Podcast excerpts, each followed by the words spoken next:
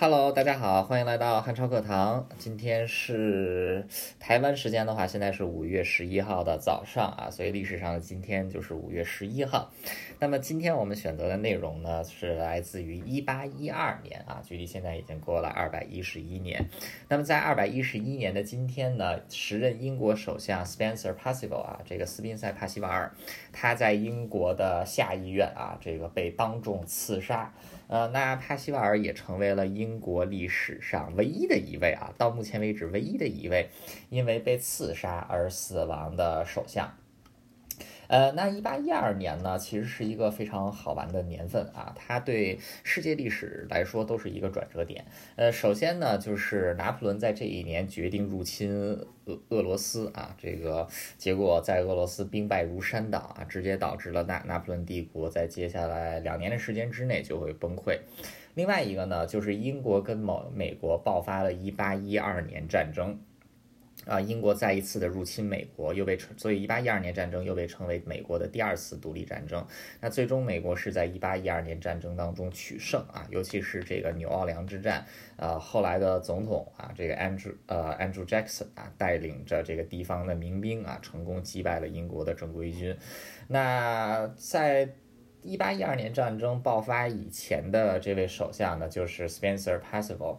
呃，Spencer p a s s i v a l 呢，他是他的前一任呢是小威廉皮特啊，主要是这个他在任内最大的一个议题就是针对拿破仑。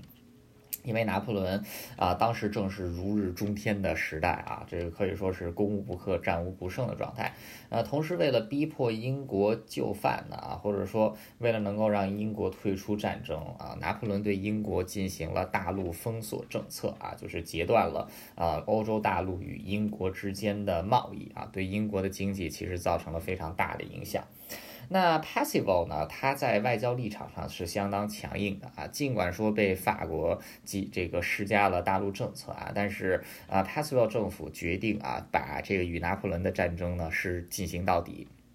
结果就导致了啊两个非常严重的问题。第一个呢，就是拿破仑继续对大陆政策啊变本加厉啊，结果导致就是甚至说拿破仑后来入在一八一二年的时候入侵俄罗斯，很大的一部分原因啊，就是要让俄罗斯也加入到这个大陆政策当中。另外一个比较啊这个比较大的影响呢，就是对英国国内的经济来说啊，可以说是非常呃恶劣的啊，因为英国当时这个它已经进入了。一个大贸易的时代。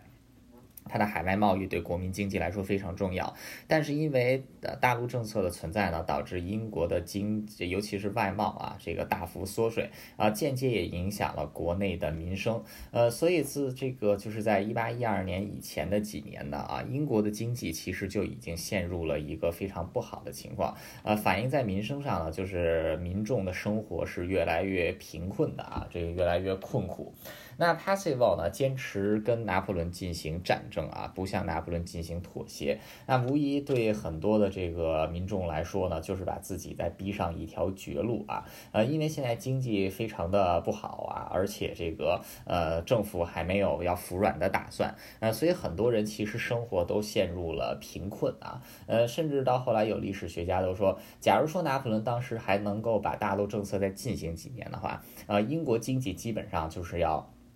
啊崩溃了。那当时英国国内也有非常多的不满情绪，而不满情绪的宣泄点，自然而然的也就是在政府啊，甚至是首相 Spencer Perceval 本人。那因为这就是啊，这个 p a s s i v a l 坚持这种对抗政策嘛，啊，结果这个导致英国的经济也陷入了一定的这个衰退啊，还有就是严重的问题。嗯，所以说啊，这个 Perceval 他自然而然的也成为了众矢之的。那这个时候，我们故事的主角正式登场，这个正式登场啊，叫这个 John Billingham。啊，这个约翰·比林汉姆，呃，约翰·布林汉姆他是一个英国的中产阶级啊，在一八一二年的时候呢，他是一个商人啊，算是一个新兴的小贵族。那他的这个家，这个他的生意呢，因为大陆政策的影响啊，再加上英国政府的这个强硬态度啊，他本人的生意也遭受了非常恶劣的影响啊，呃，可以说是这个啊，基本上啊，多大的家业啊都被这个搞了下去。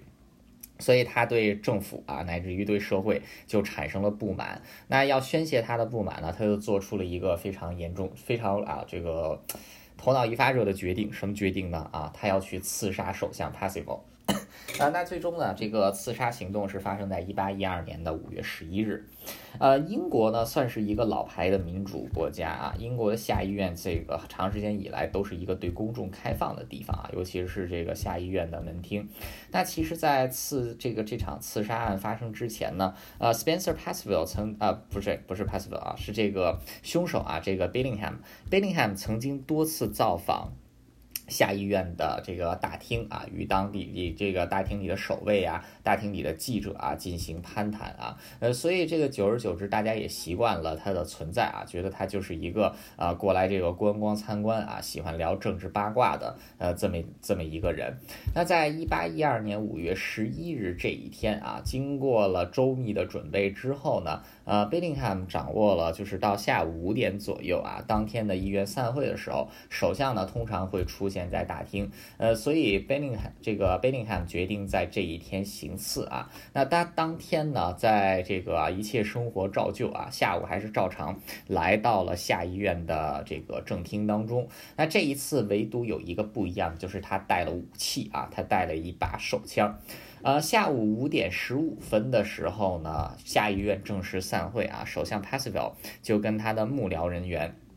一起走出了这个议会席，议会议会席啊，来到了议会的大厅。那结果正好呢，就被这个贝林汉姆看到。那贝林汉姆二话不说，直接掏出了手枪啊，近距离对首相啊开了一枪。呃，首相这个心脏中弹啊，这个很快就不治身亡了。那贝林汉呢很快也被逮捕啊，在一个星期之后就被判以这个判处了绞刑啊，并且立即执行。那 Passville 也成为了英国历史上啊唯一一位死于刺杀的这个就是首相啊，这个呃其其他首相基本都是善终啊，只有他这么一个人是算有点像是这个啊，就不是有点像是啊，简直就是死于非命啊。但是这个对英国的政策可以说是没有造成任何的影响啊，这个并没有因为 Passville 的死啊，然后就让英国对拿破仑的敌意完全消退。那恰恰相反的是呢啊，因为拿破仑做出在接下来。的一年时间内做出了一系列错误的决定啊，尤其是入侵亲俄罗斯的决定，导致拿破仑帝国实力大幅削减。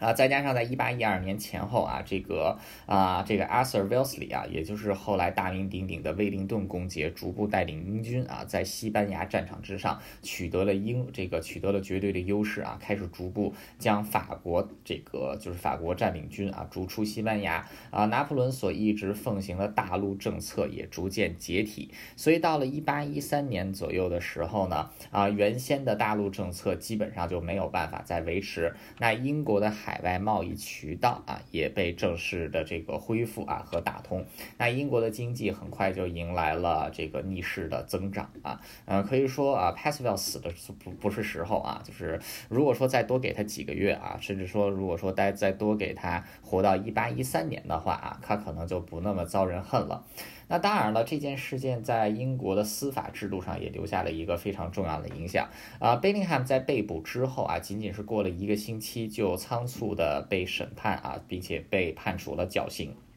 那引发了司法对英国司法制度的大讨论啊，呃，很多人认为就是没有啊，就是政府啊，还是这个检方，甚至是法院啊，在当时没有给这个贝林汉啊应该有的公正啊，因为一切都进行的太仓促了啊，似乎只是为了要判他死刑啊而进行的这个审判，呃，所以对后来的英国司法制度也进行了改革啊，尤其是在涉及到政治案件的时候，那有这个相当长的冷静期啊。要被考虑在内，以防止这种误判啊或者政治报复的情况出现。那所以在一一八一二年的五月十一日啊，英国历史上唯一一个被刺杀的首相 Passville 啊，遭遇了刺杀，而且是在众目睽睽之下，在议会的大厅之内啊，可以说是当时震惊了整个英国啊。不过对整个历史来讲呢，其实并没有造成什么啊深远的影响啊。他的这个刺杀案跟后来的林肯这个跟之后的林肯遇刺案，还有这个肯尼迪总统的遇刺案啊，重要性啊，还有这个对历史的影响程度啊，都是没有办法比的。那今天节目的最后，这个今天节目的最后呢，啊，再给大家补充一个非常小的冷知识。呃，英国皇家海军有一个传统啊，就是在举行晚宴的时候啊，向女王祝酒呢，就是大家如果有这个看过英国的一些这个呃电影也好，或者说有参加过英国的这个皇家海军啊这个祝酒的话啊，他们是喝这个波特酒啊，Porto，就是来自于葡萄牙的一种酒。呃，为什么是喝 Porto 呢？其实就是跟拿破仑的大陆政策有关啊。那当时呢，这个法国算是欧洲出产。葡萄酒的一个大国啊，英国的这个葡萄酒绝大部分啊都是来自于法国的进口。那后来在拿破仑战争期间呢啊，这个葡萄酒贸易啊就被切断了，英国就失去了一个重要的葡萄酒进口来源啊，所以英国只好向其他国家寻求葡萄酒的进口。那最终选定的贸易伙伴呢就是葡萄牙。啊，西班牙当时是法国的盟国啊，所以说也没有向西班牙进口啊。但是从里斯本出发到英国伦敦的话呢，时间还是比较久的。呃，这些葡萄酒呢放在船上啊，等这个上船的时候是葡萄酒，下船的时候可能就已经变成葡萄醋了啊，这个酒就变得这个不好喝了。那这个最后想出了一个是什么办法呢？就是在酿造葡萄酒的过程当中呢，在葡萄酒中混入白兰地啊，这个就是烈酒。那这个加入烈酒之后。后呢，能够延缓这个发酵的过程啊，并且能够这个让更少的糖分呢被转化成酒精啊，也就阻止了这个葡萄酒这个在接下来的运输当中会变成葡萄醋的可能性啊啊，甚至在上船期间呢，这个酒一直都是在船里还继续发酵啊，到了英国还能继续喝。那这样的酒就产生了一个特点是什么呢？第一，这个一个是它的度数啊非常的高，一般来说红酒的这个酒精含量啊，通常来说到百。分之这个十五啊，十五趴的话，都已经算是偏高的了啊。这个波特酒啊，Porto，它的酒精含量通常是在二十趴以上啊。这个我喝过最烈的能够到三十趴。